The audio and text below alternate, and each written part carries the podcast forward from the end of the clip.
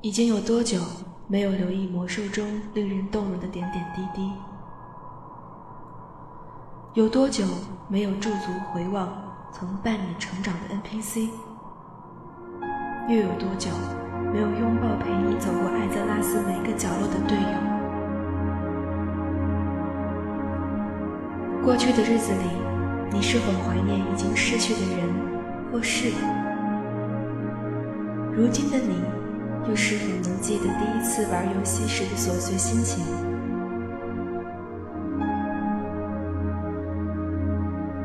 这是一个需要安静聆听、细细去感悟魔兽时光往事的节目。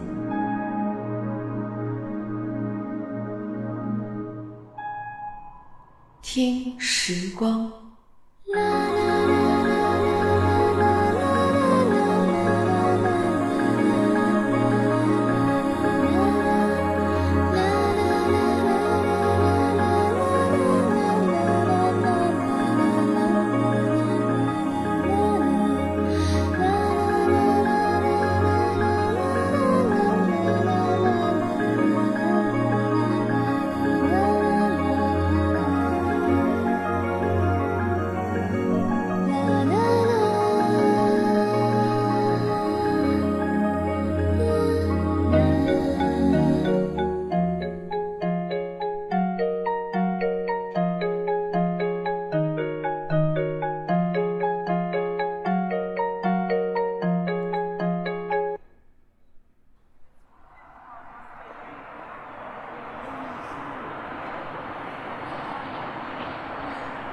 北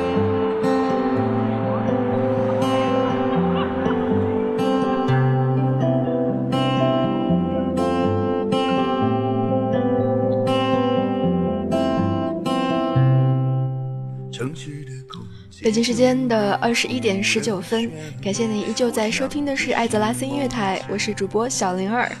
今天我们将继续在潘达利亚的卡桑朗丛林当中的旅行。可能上一个星期你听的那样一个第一期的卡桑朗丛林的旅行，有那么一点点的懵或者晕，我想是这样的吧。因为中间两人可能又伴随着好久好久没有听到的脑袋卡壳跟死机，当然这是卡擦狼丛林的第二期，不知道中间会不会遇到什么类似的状况。不过两人今天可是又备足了很多很多可以和大家分享的阅读材料，真是够了。我想我在这里。今天还是灵儿一个人和所有的之后会听到节目的人一起旅行。当然，现在正伴随着灵儿的是，嗯，牙疼，算是有一个什么陪伴吧，嗯。其实今天在做节目之前，还是发生了很多事情，也学到了很多事情的。心想，作为一个现在正在玩的术士和。刚刚满级没多久的猎人能学到的东西，在卡桑狼丛林当中还是很多的。这样一片丛林看上去有很多很多神秘的地方，因此我们也能够从中获得很多很多的惊喜。如果说四分谷一望无际能够让人的心情开阔的话，那么卡桑狼丛林则充满着充满着挑战性。不知道你是不是也是这样想？这首歌来自于梁晓雪的《城市》。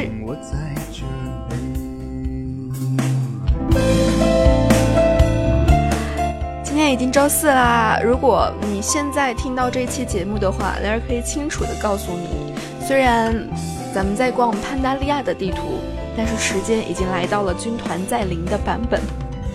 嗯，有人说落后了好几个版本，能不能跟着版本来呀？不。跟着我走，我们一起来逛潘达利亚的地图。所以在接下来的一个小时当中，就让我们远离在现实生活当中城市的喧嚣，到这样一片卡萨朗丛林当中去感受一下大自然的风光吧。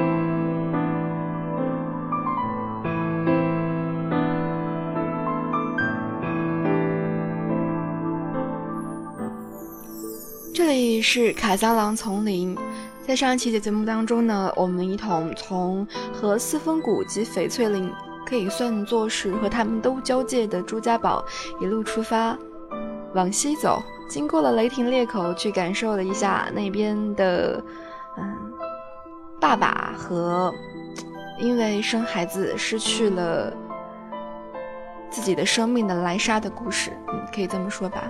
同时也到先遣营地去，去见证了一对父女之间的无价的亲情。今天让我们从都阳废墟往上，也一路往西走，来看一看我们都能够遇到一些什么呢？都阳废墟往上，其实就挨着风之崖了。乐儿最喜欢这一段峡谷。说不上为什么，可能就是因为感觉很好，也就是因为。风之崖的缘故，嗯，可能吧。在风之崖下面，也就是在都阳废墟往上走一点点，有这样一只和翡翠灵我们曾经看到的绿色灵魂珠相似的灵魂珠。说它是灵魂珠，呃，豪珠也算吧，对不对？应该算是比较好入手的灵魂兽了吧。因为看了一下技能嘛，好像有灵魂兽的技能，嗯，应该是吧？哎，突然有点虚。所以呢，关于它，灵儿不知道怎么介绍，名字叫做德古，有着好看的粉红色，有一些喜欢半透明生物的人，像灵儿一样，可能就会愿意把它入手作为自己的宠物。而德古，你要了解它，如果你是兽王猎人的话。那么你就可以用野兽知识对它进行一个探索。然而作为猎人，几乎就没有怎么用过野兽知识，在今天的时候终于用上了。嗯，德古，九十级的野兽，食物呢是肉和鱼。虽然现在不用再给宠物再喂食物了，因为宠物没有各种各样的心情，不像以前，我们需要让它保持愉悦，对不对？但是现在它仍然会列出来它平常会吃的东西，比如说食物是肉和鱼。可驯服（括弧了一下特殊）应该是只有兽王猎人才能抓到吧？然而没有切天赋嘛，一直就是兽王，所以就没什么感觉。驯服后的技能：爪击、灵魂行走、灵魂治愈、低吼。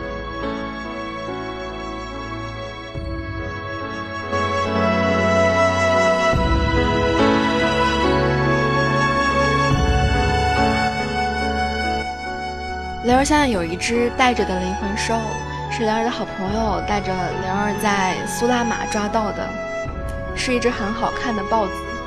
哎，就因为这样一只豹子，嗯，舍不得把它换成其他的。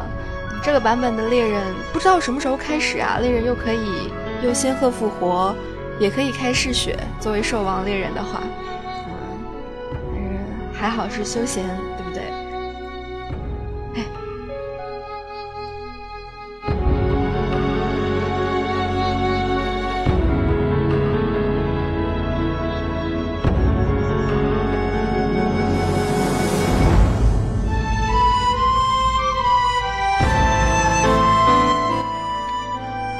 所以这是一大片的丛林、深渊、荒野，还有我们的整一片一片的，呃，怎么讲？叫做禁忌之林，嗯，都是挨着的哈，都是丛林。所以呢，这样一片丛林也许并不安全。除去上一期我们曾经说过口味非常独特的老虎。不但吃仙鹤，还吃小胖虫。一群群的蜜蜂呢，也会可能突然闯入你的视线，打你一个措手不及。他们是卡桑利尖啸蜂，总是成群的出没。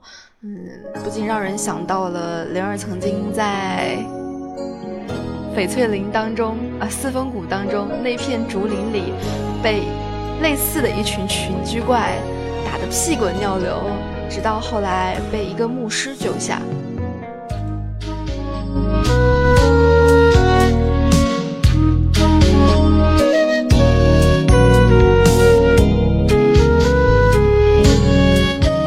所以让我们在了解灵魂珠之后，再往西走，你就能够到达鹤翼庇护所。嗯，可能中间会不小心在某一个时间脑袋突然卡壳说成雀哈，要原谅一下玲儿，因为玲儿才刚刚改过来，没有多长时间。这样一个鹤翼庇护所，你能够见到谁呢？能够见到安度因。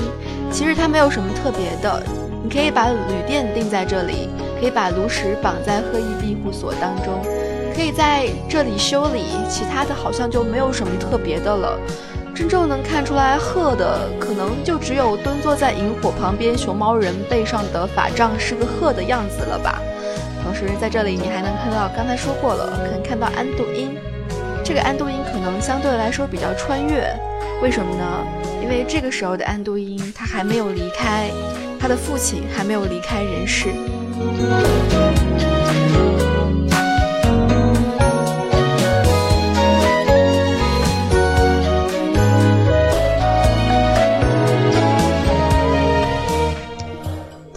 安度，我们能够了解到这样一片土地当中关于煞的事情。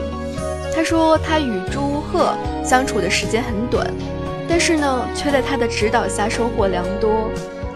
在这片土地上的这个敌人，是一股名为煞的能量。不同于我们以往面对过的任何敌手，它是情绪波动的物质表现，在大地里。滋长了几个世纪，这股情绪能量现在已经喷涌而出，寻找富有情感的活人宿主，寄宿其中。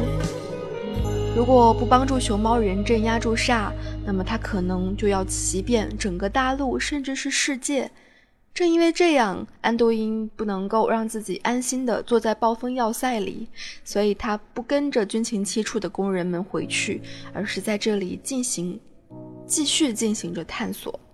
关于这里的煞，我们在一开始的时候就接触到在卡桑狼丛林的煞了，他们叫做网之煞，嗯，让人很失落，其实也可以说是很迷惘吧，不知道之后会发生什么，前途一片黑暗等等等等，所以我们已经接触了好几个煞了。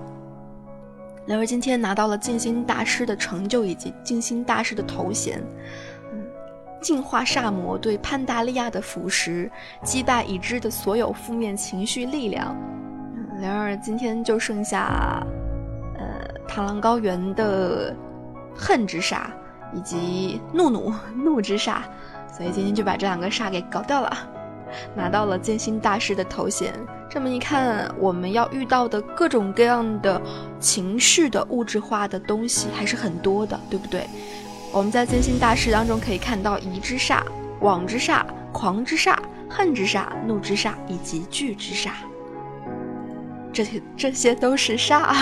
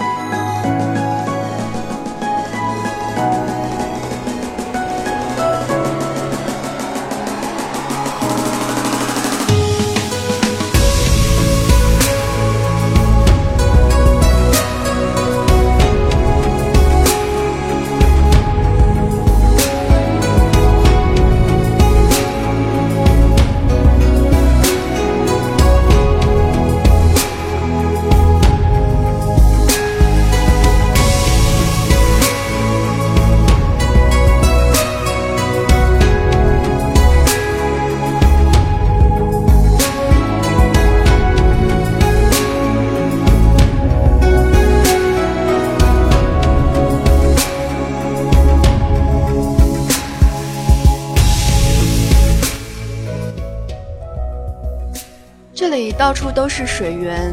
曾经我们说过，盐子江的水通过两个卡桑利瀑布直泻而下，汇入到了我们的卡桑朗丛林的各种河流当中。其中一条是都阳河，我们在之前有讲到过，上面遍布了各种各样的水冕。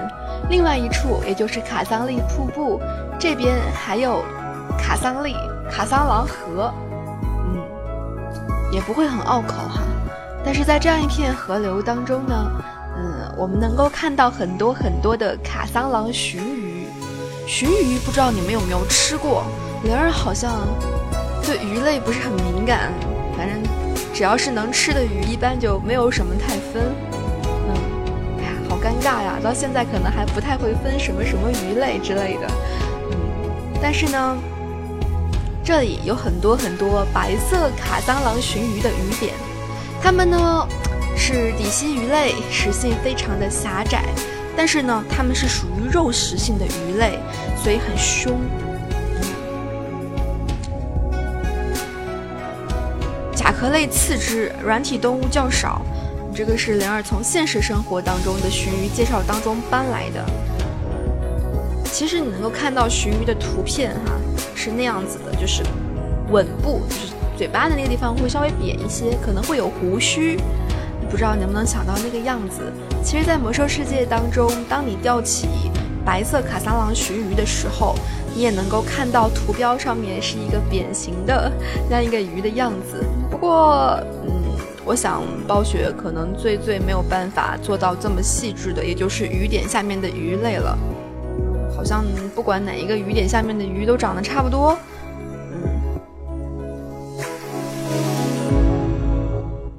它是我们在那个版本当中做烹饪的很重要的材料之一。每种鱼类，你看它不太起眼，但是它总是能够成为我们烹饪当中烹饪当中很重要的一环。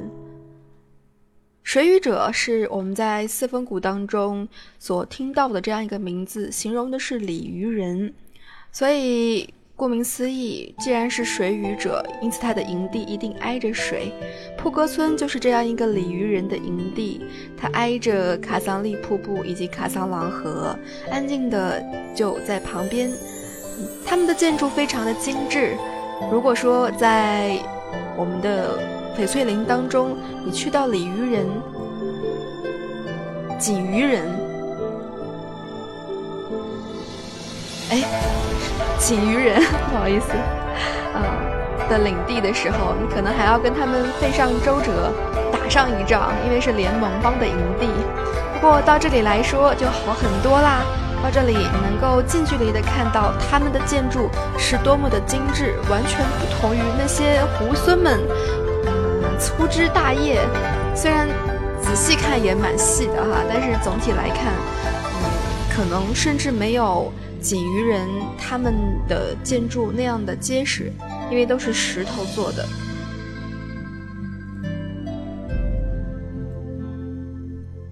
这里呢，安静的放着关于锦鱼人的一个起源，上面说这个早期的锦鱼人圣坛。嗯也许能够让我们对这个种族的起源有所了解。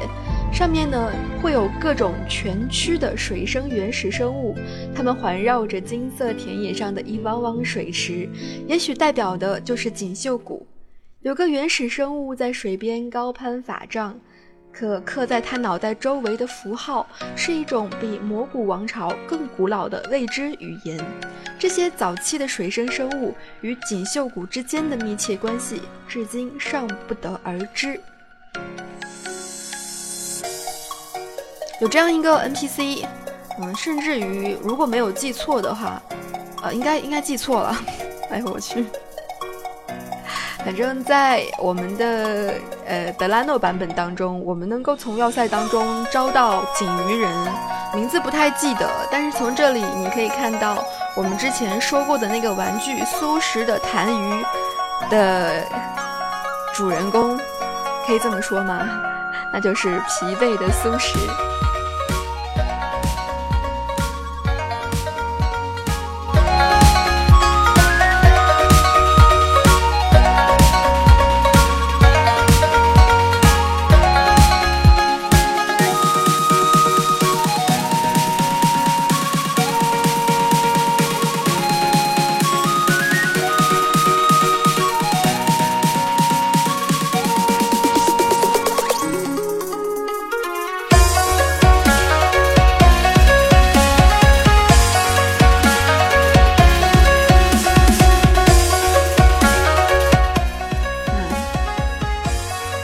随地吐痰吐痰，文明你我他。这是灵儿在搜苏轼的苏轼的痰盂的时候，嗯，旁边的人对这样一个物品的评论哈，嗯，如果把它摆出来的话，大家看看啊，稍等，我感觉一下效果，有点忘了。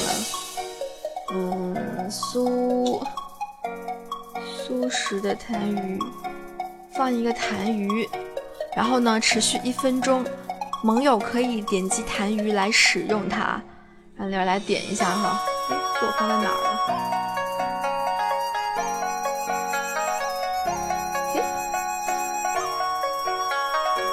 哎，我刚才放在什么地方？哦，这儿，小的，嗯。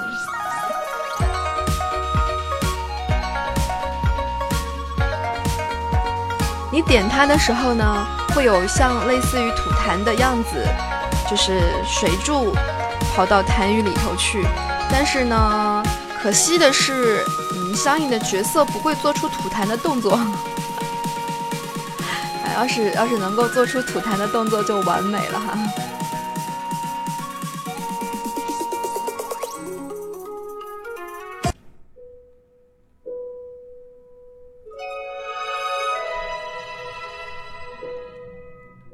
今天好像有点磕磕巴巴。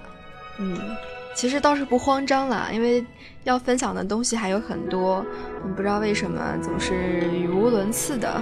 嗯，不知道你跟着灵儿在这样一个地图上有没有走晕呢？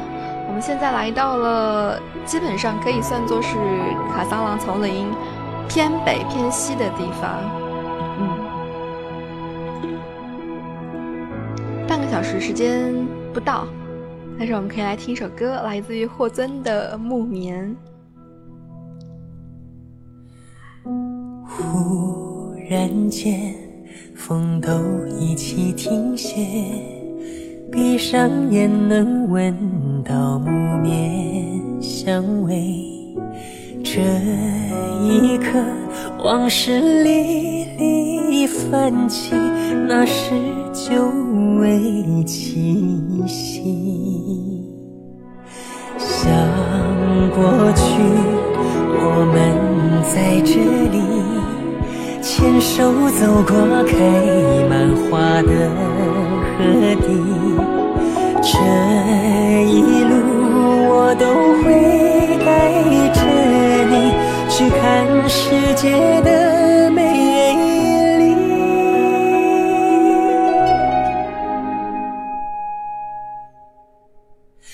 花都开满了。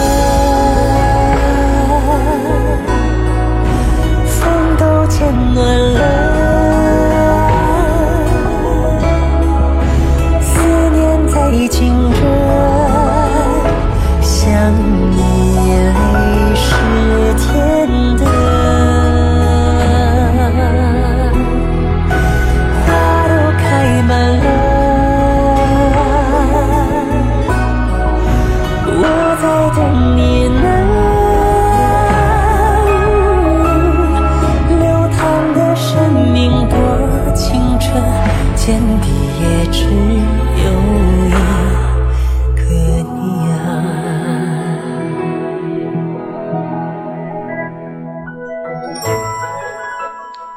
丛林的战。线其实拉的蛮长的，记得把这首歌一听到觉得很好听，把它拽进卡桑朗丛林的歌单的时候，是在八月份的时候。那时候跟朋友高谈着，哎，这首《木棉》好好听啊，就把它放到了歌单当中。结果直到十月底才把它再放了出来，和大家分享。年后我们还在一起。再牵着手穿过满城废墟，这一生我都会带着你去看世界的美丽。花都开满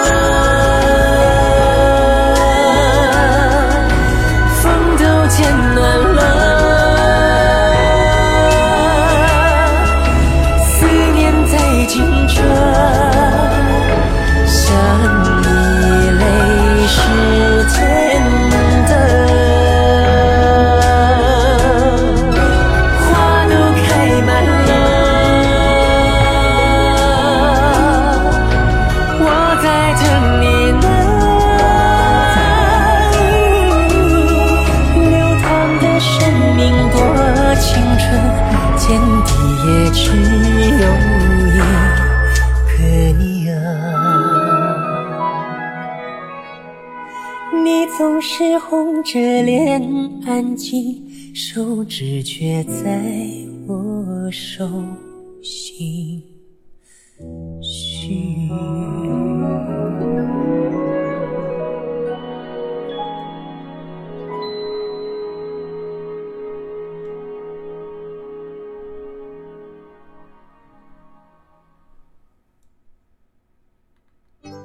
北京时间的二十一点四十三分，我们今天的时光来到了卡桑朗丛林。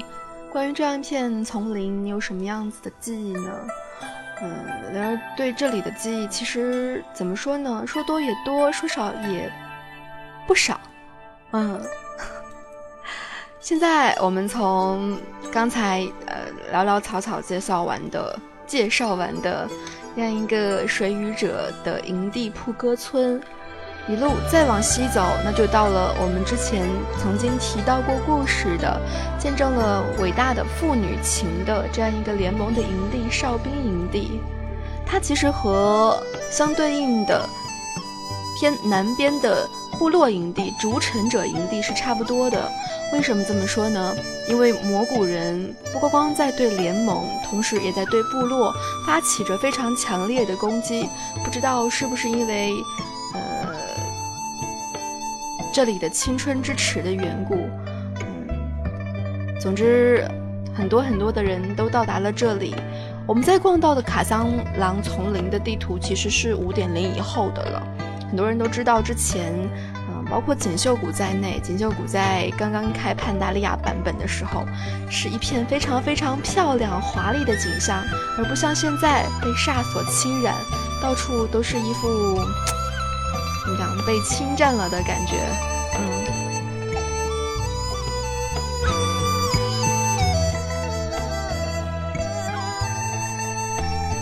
所以呢，这里有着从四方谷、从十里村逃难逃难来的难民，终于开始大舌头了哈。你说魔谷是一群暴徒和强盗。甚至于把部落跟联盟都抓去做了俘虏，你会接到任务需要去救他们。嗯，所以呢，他也认为这些难民也觉得啊，蘑菇人会成为熊猫人最大的威胁。事实上，确实也是这样子的。当然，和历史上有出处的是什么呢？嗯，是说。说到这里，和风之崖交界，离十里村越来越近。同时呢，你也能够看到，除了蜥蜴人、蘑菇人之外的一个种族，那就是螳螂妖。螳螂妖呢，在我们的魔兽世界当中说，螳螂妖呢是长城外面的怪物，是西部的心腹大患，是出没在我们土地上的邪恶力量。每隔一千年，螳螂妖就会来我们的土地上掠夺。肆虐啊，掠夺财物和食品。我们的大学者告诉我们说，距离螳螂妖下一次侵袭还有好几年时间。但是呢，梦向他们描述了另一番景象，所以呢，就是我们现在看到的那样：一段城墙倒塌，从四分谷进来了很多很多的螳螂妖。当然，在整个卡桑狼丛林的西边，这样一个景象也不可避免。其实，在魔兽世界的正史，灵儿特地去翻了翻，虽然很多东西还记不住，但是呢，关于年份的事情上和游戏当中好像是有出入的。感兴趣的小伙伴们可以翻一翻哈。灵儿翻的是一百年一次，就是螳螂要过来进犯，因为要就是优胜劣汰嘛，说的是就淘汰掉不好的，然后一代一代的过来进犯，然后通过战争留下那些非常厉害的，一代代越来越厉害，是这样子来。选择的择优的，嗯，而不是千年。不过，对吧？游戏是游戏，历史是历史嘛，有相关联也有出入，也可能是正常的吧。所以呢，我们就来到了这样一片禁忌之林，嗯，就是灵儿很喜欢的名字，就是很神秘的这样一片林。这样一片林呢，里面有什么呢？有各种各样的动物，因为是禁忌之林。同时也更加靠近四分谷一些，所以呢，会有各种各样的动物，你能够看到更多。比如说走走失的木山兽。如果一个不小心的话，甚至可能会被这边的蝙蝠所残害。它们叫做树冠尖笑者。同时呢，依然少不了的是胖虫先生之类的这样一些毛毛虫哈。嗯，蜜蜂什么的，我们也都能够看见。其实，在从哨兵营地到逐尘者营地，乃至于过了普格村，就是就是。总之就是卡桑利瀑布刚倾泻下来的区域，再往前走一点，在这个地方有一个猎人的特殊宠物，是在某一个版本之后加到里面去的。嗯，现在很多猎人还会有这个爱好哈，抓一些胖虫，嗯，我们简称蛆。当然，这样一个胖虫是需要用特殊的方法来抓到的。雷儿今天就尝试了一下，早就有所耳闻，猎人有那种通过脚印抓到的宠物。而在卡萨狼丛林当中呢，呃，这宠物吧，它不是通过脚印，而是通过啃过的柔丝草。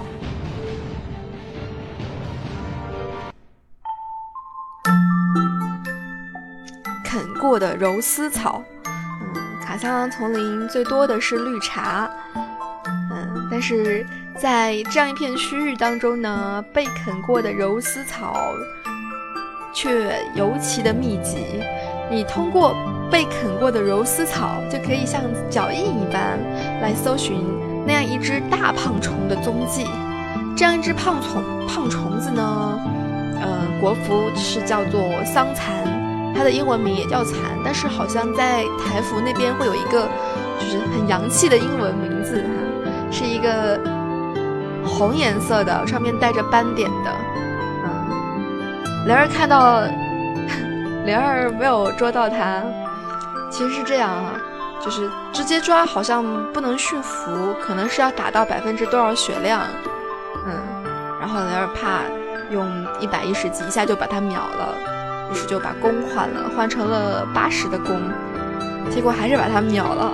于是，两人就留了一个跟桑蚕的尸体的截图。嗯，总之不影响啊，毕竟找到了嘛。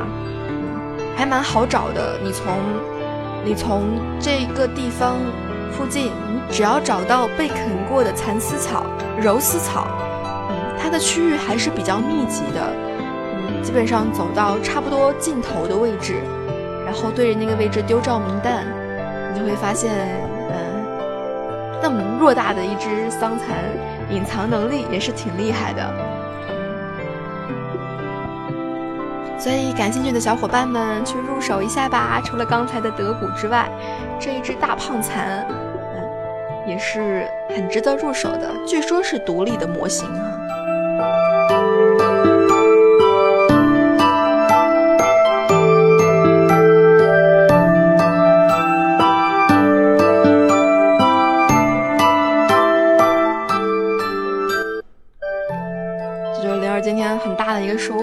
通过类似于找脚印的方式找到了宠物，嗯。嗯，反正就很开心嘛，嗯，因为又有了新发现这样子的事情，嗯，当然刚才我们说到这样一个禁忌林地当中，除去走失的木山兽、禁忌之灵哈，我们还能够遇到嗯螳螂妖。一颗提克尖兵，它们中的有一些甚至会飞，有一些会飞，有一些不会飞，有点点像小强，对不对？北方的小强不会飞，南方的小强会飞，但总之都是叫做蟑螂，嗯，差不多，所以这样一些的也差不多吧。你还能够看到森林雄鲸和它的孩子们，嗯，它们是属于亡灵，半透明的，所以。应该是不能抓吧，看上去充满危险的禁忌之林，却有一些很可爱的设置。怎么说呢？仍然的到一定角度的时候，你可以发现光从四峰谷的悬崖边透下来。嗯，这是在禁忌之林似乎才会看到的景象。你如果往东边走，没有这么强烈的感觉，有那样一束束光。就从风之崖那样透下来，照在那些老树的藤上，或者是直接照在地上，光很柔和。有的时候你会看到，在这样一片禁忌之林当中，老树之间也有新芽，一株株的小树在这样一些老树的缝隙当中成长着，带来了生的希望。所以危险当中总归是有它的希望在的。嗯，不要放弃希望。虽然是这样，这里受到危险的人还是很多。嗯，能够随处看到需要帮忙的失力使者躺在地上，甚至有的护卫队就此覆灭。从朱家堡其实当时派出了很多很多的人到这片地图最最重要的寺朱鹤寺去帮忙，然而却因为煞的缘故，他们在那里失去了意志。所以我们当时接到任务，说是要去帮助那边的人更加振作起来。第三期我们再来讲那样一个新版本当中，相对于那个时候的新版本当中额外增加的联盟跟部落营地。我们现在从同样受魔古人的逐尘者营地出发，往地图的右边走，我们到来的就是这样一个朱鹤寺。朱鹤寺。朱鹤就是这边的老大哈，叫做赤金。嗯，刚来的时候，他甚至已经被煞给侵袭了。呃，我们拯救了他，帮助他度过了这样一个噩梦，可以这么说吧。嗯现在这里仍然有煞在侵袭，但是总体来说，朱鹤寺还是非常非常的壮观的。很高，嗯，最高层可以很清晰的望到整一片卡萨朗丛林的全貌。在底下呢有两层，有一些关于它的卷文放在这里。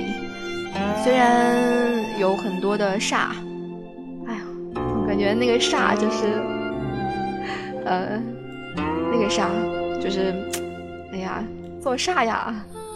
的那个煞老觉得怪怪的，不知道你们有没有这样子的感觉哈？有地下的地方是我们救出赤金的地方，然后也有到二层。二层的话有一个大鼓，嗯，这个鼓前面呢就放着皇帝的罪责，但是还没有把所有皇帝的罪责都连到一起去呢。不过其中有着关于这样一个朱鹤寺的皇帝的罪责。之前我们在到朱家堡的时候，曾经有遇到过这样一个名字，叫做少昊。嗯，武孙用做面具的方式，美猴王，嗯，把少昊心中的煞给引了出来，同时让少昊打败了他内心的这样一个魔鬼。所以这里也就是相关于美猴王的那样一段。上面写着，在少昊的七罪折则第九章中写道，在翡翠林中取得成功之后呢，皇帝少昊周身充满勇气，但是他仍对不可预知的未来担忧不已。他深入卡萨朗丛林，寻求希望之灵朱赫的教诲。朱赫告诉皇帝，只要审视内心深处，每个人心中都存着希望。于是美猴王给了皇帝少昊一个绝望面具。刻有骇人悲伤的绝望面容，皇帝戴上面具，将自己心中的绝望赶了出来。与夷之煞的战斗在瓢泼大雨中持续了四天五夜，可在朱鹤与美猴王的帮助下，少昊所有的绝望都被消除了。从那天起，皇帝终于明白前途充满光明，他成了希望的化身。其实大概扫了一遍皇帝的罪责，虽然又没有记住。但是，总之，少昊其实是一个非常厉害的皇帝，嗯，他打败了很多个不一样的傻，嗯，所以他是一个非常内心非常强大的人。当然，当你走进朱鹤寺的时候，嗯，顶上的花纹也是非常的细致的，暴雪没有漏掉可以看到的任何一个细节，包括走进去的时候，那样一个房屋的柱子上面也有相应的。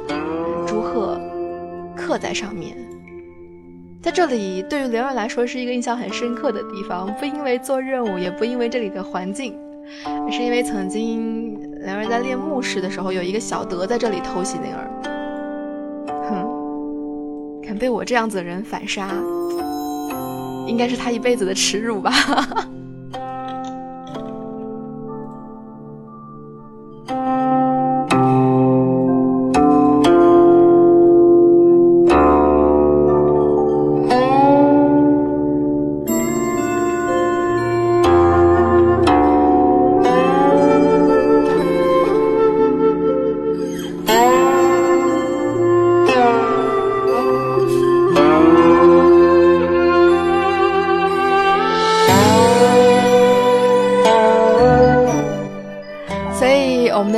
期要讲到什么内容呢？你会发现一路逛下来，走了一个迂回，从我们的开始都阳废墟上面转了一个小圈哈，经过鹤翼庇护所、哨兵林地、筑城者营地，抓了个宠物，很快就来到了朱鹤寺，见了一下赤金，拜见了一下他，但是我们却不去赤金西墓，因为雷儿还没有开启至尊天神的任务日常，所以那边的小 boss 也都还没有打呢。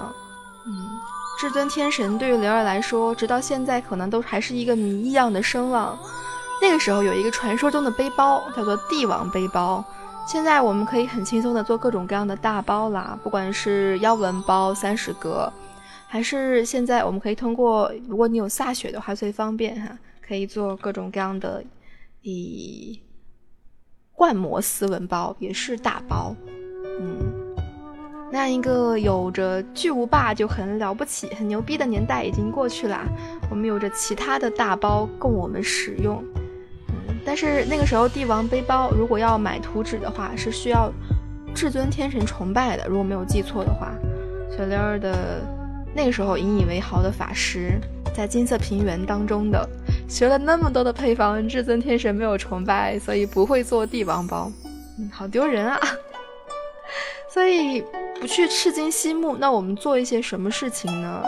嗯，从朱鹤寺马上就要到海边了，海边会有什么动物呢？有各种各样的螃蟹、海龟等等。嗯，你会发现大螃蟹带着小螃蟹的现象时有发生，一只带着三只，排排队走好。嗯，包括海龟也是这样。在这样一些螃蟹当中呢，有那么一些些特殊的和一个彩蛋有关系。也许你听过双之哀伤，甚至于如果你是 D K 的话，你甚至拿到了重铸的堕落王子之剑，也就是重铸的双之哀伤。在卡萨朗，在整个潘达利亚有一个传说中的武器，它是一个全套，名字呢叫做虾之哀伤。据说台服翻译的还不是这样，但是呢，如果你去查他们两个的英文名，你就会发现。基本上除了几个首字母之外，后面的几个字母都是一样的，和双指哀伤。军团再临这个版本的其实很有意思的哈，是有两个解谜游戏。我说很有意思，但是灵儿却没有去做。嗯，分别给一个坐骑，一个给了一个大鳗鱼，还有一个给了一个马。可惜的是，其中当时在看到关于鳗鱼的说明的时候。其中很多东西啊，比如说英文的拆字游戏，你是需要去动用到最开始的那个英文的，嗯，要原游戏语言本身才比较好去解那个梗。嗯，当然在翻卡萨朗丛林资料的时候，就发现，哎，这边有涉及到了这样一个武器——虾之哀伤。其实你要走的足迹要遍布整个潘达利亚，它类似于解谜。嗯，但是从其中，嗯，最后。要杀的一个龙虾人就在卡萨朗丛林，其中涉及到了六只螃蟹，六个龙虾人哈，有一种嗯，就是集齐神集齐龙珠召唤神龙的感觉。在你杀完第一只龙虾人的时候，你会拿到一本书，名字叫做《外患》，上面就写了很多很多，就是跟龙虾人有关系的东西和地点。嗯，哼 看，我要念了，嗯，所以这个版本当中念的东西还是蛮多的，让脑袋容易卡壳的令人很欣慰。上面说呢，我们必须时刻关注我们的海岸线，好像是影踪残影中影踪残影踪禅院，就是他们中间交流的小册子。上面说：“我们必须时刻关注我们的海岸线，迷雾已经消散，我们影宗派将成为潘达利亚最后的防线。”正如大家所知，首先来到这里的是部落和联盟，虽然他们尚未表现出敌意，但是我们仍需警惕他们。第二波外来者并非来自空中，而是出自海底。龙虾人在我们的海岸线上活动日趋频繁，极有可能发动攻击，将会为你标明一些需要优先关注的目标。于是他就标出了六只龙虾人，其中还有女龙虾人。嗯，第一组呢，我们在翡翠林能够抓到啊，能够打到他们，嗯甚至于可能是兄妹吧。我心想，阿卡洛、阿卡拉，阿卡洛是女龙龙虾人。据悉。这个女龙虾人在饥饿时就会袭击乡里拉村的渔夫。关于他究竟究竟是一个小麻烦还是真正的威胁，目前尚无定论。阿卡洛最后一次现身呢，是在翡翠林的林峰岛西南方的礁石上。你就按照这个指示去林峰岛西南方礁石上去找，就能够找到他。嗯，然而对比了一下阿卡洛和阿卡拉的照片，好像没有什么区别。不知道是怎么看出来是女龙虾人的，阿卡拉在龙虾人当中以甲壳厚实而著称，他们对翡翠林锦鱼人的无耻袭击也表明了他的傲慢或者是强大，或许他两者兼有吧。阿卡拉最后一次现身是在翡翠林的最南端朱奇村以南，嗯，当你杀掉他们的时候，每一只都会带着一个就是硬壳。使用它们将阿卡洛、阿卡拉、达姆拉克、基沙克、克莱斯托克还有奥德尼洛克组成贝壳虫乐队，听上去很萌哈。嗯，刚才我们讲完了阿卡洛跟阿卡拉，嗯，达姆拉克是密典宗学者认为龙虾人也有一定的施法能力，所有见过达姆拉克的人都知道这是千真万确的。这个狡诈的生物呢，常在卡桑朗丛林的赤金溪木和。纳耶里海礁之间的岛屿和海底出没，这是灵儿杀到的唯一一只在水里的龙虾人。嗯，还真的是比较少见。而基沙克呢，是一个来自北方冰寒水域的暴怒战士，最后一次现身呢是在昆莱山的礁石海岸上，左卓金村以西。你去那边杀基沙克的时候，你可能还会看见什么呢？你还会看见一只。我们曾经在海龟那一期曾经提到的那样一个呃孤独的乔吉，你对他打个 love，他还能跟上你一阵子，能够高兴兴飘到你身边，跟着你飞呢，嗯，很有意思的一个东西。而克莱斯托克是一个来自于长城之外的彻头彻尾的暴徒，以过人的力量著称，就连螳螂妖对他都避之不及。最后一次现身是在扎尼维斯的西北沿岸，而奥德尼洛克，奥德尼洛克并不像其他龙虾人那样用自己的钳子战斗，但是他天生就拥有萨满的力量，能够运用流水的力量作战。他最后一次现身是在螳螂高原，这是真的哈，因为你去打他的时候，他会对你释放喷水的技能，唰啦唰啦，然后在截图的时候就边被他就是用流水攻击着。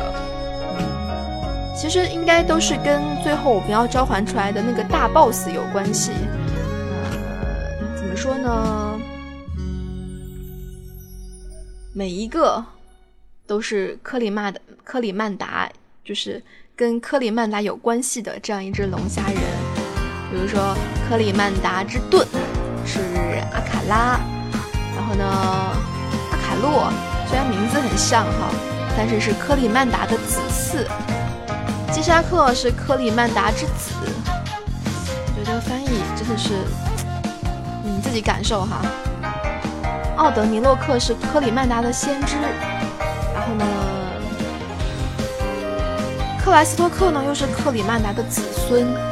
就最后一个，我们是在翡翠林，因为是最后要召唤 BOSS 在翡翠林，所以最后在翡翠林抓，本来是跟着攻略走的哈。达姆拉克是克里科里曼达的仆从，哎呀，好拗口。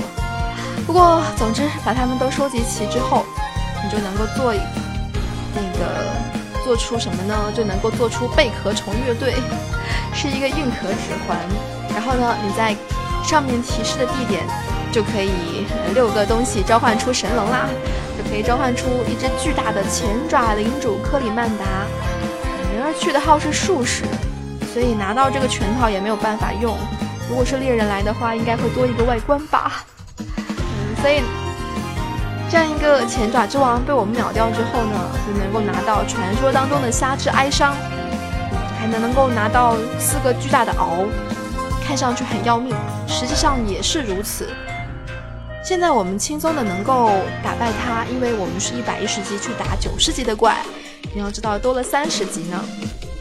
如果是那个时候等级的，可能就需要帮手了，不然戒指如果没有打过的话，那么。可能没打过，戒指就消失，你就要又重新再跑一遍了。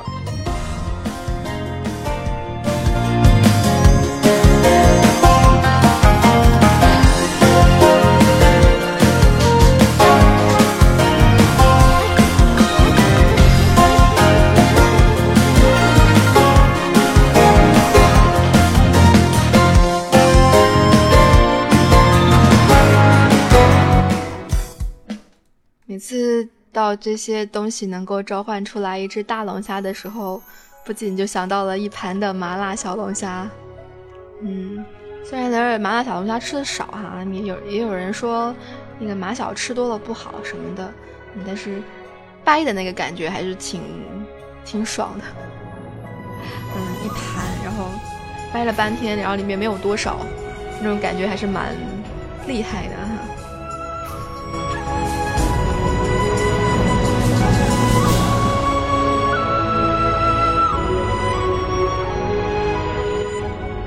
所以，在北京时间的二十二点十分，今天第二期卡萨狼丛林要分享的东西就是这些，嗯，我就是这么想的，分享这些东西，结果刚好分享完了，嗯，不知道你有没有晕呢？好像今天会有一点点急哈，因为把很多的东西都通过念的方式分享给了大家，嗯，当然灵儿自己也学到了很多东西。也拿到了很多东西，拿到了想特殊的装备，嗯，虽然没有抓到特殊的宠物，但是杀死了特殊的宠物，啊，总是这样。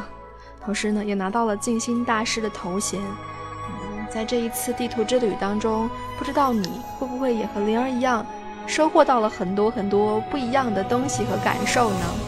嗯，第三期的卡萨狼丛林，如果不出意外的话，嗯，下一个星期。我们就去部落跟联盟那样一些不规则的领地去看一看，这是我见过最最不规则的领地了。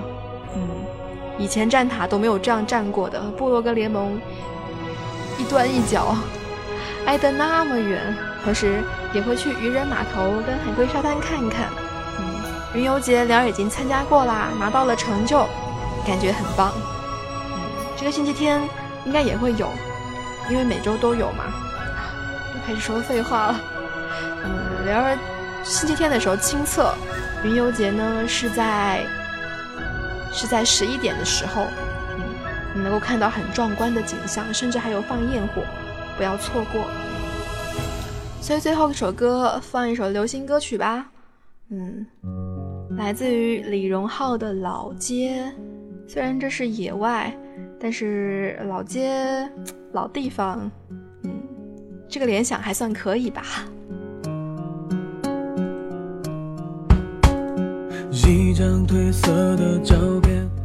所以感谢你，嗯，在莲儿这一次一个人带着牙疼，带所有人逛卡萨朗地图之后，能够和我一起同行，身未动心已远。可能你没有办法跟着灵儿一起在卡萨朗丛林当中逛，但是希望你听着灵儿的节目，能够心一起跑到卡萨朗丛林来走一遭。这里的绿色，这里丰富的植物，这里缤纷的颜色，以及各种各样神秘的小惊喜，期待着你来这里走一趟。当然，如果你觉得不空的话，也欢迎你关注到灵儿的微信公众号。最近总在歌，哇，小灵儿 W O W X I A O 数字零二，听时光在灵儿的魔兽心灵小站。会时不时的歌，以及分享一些乱七八糟的东西。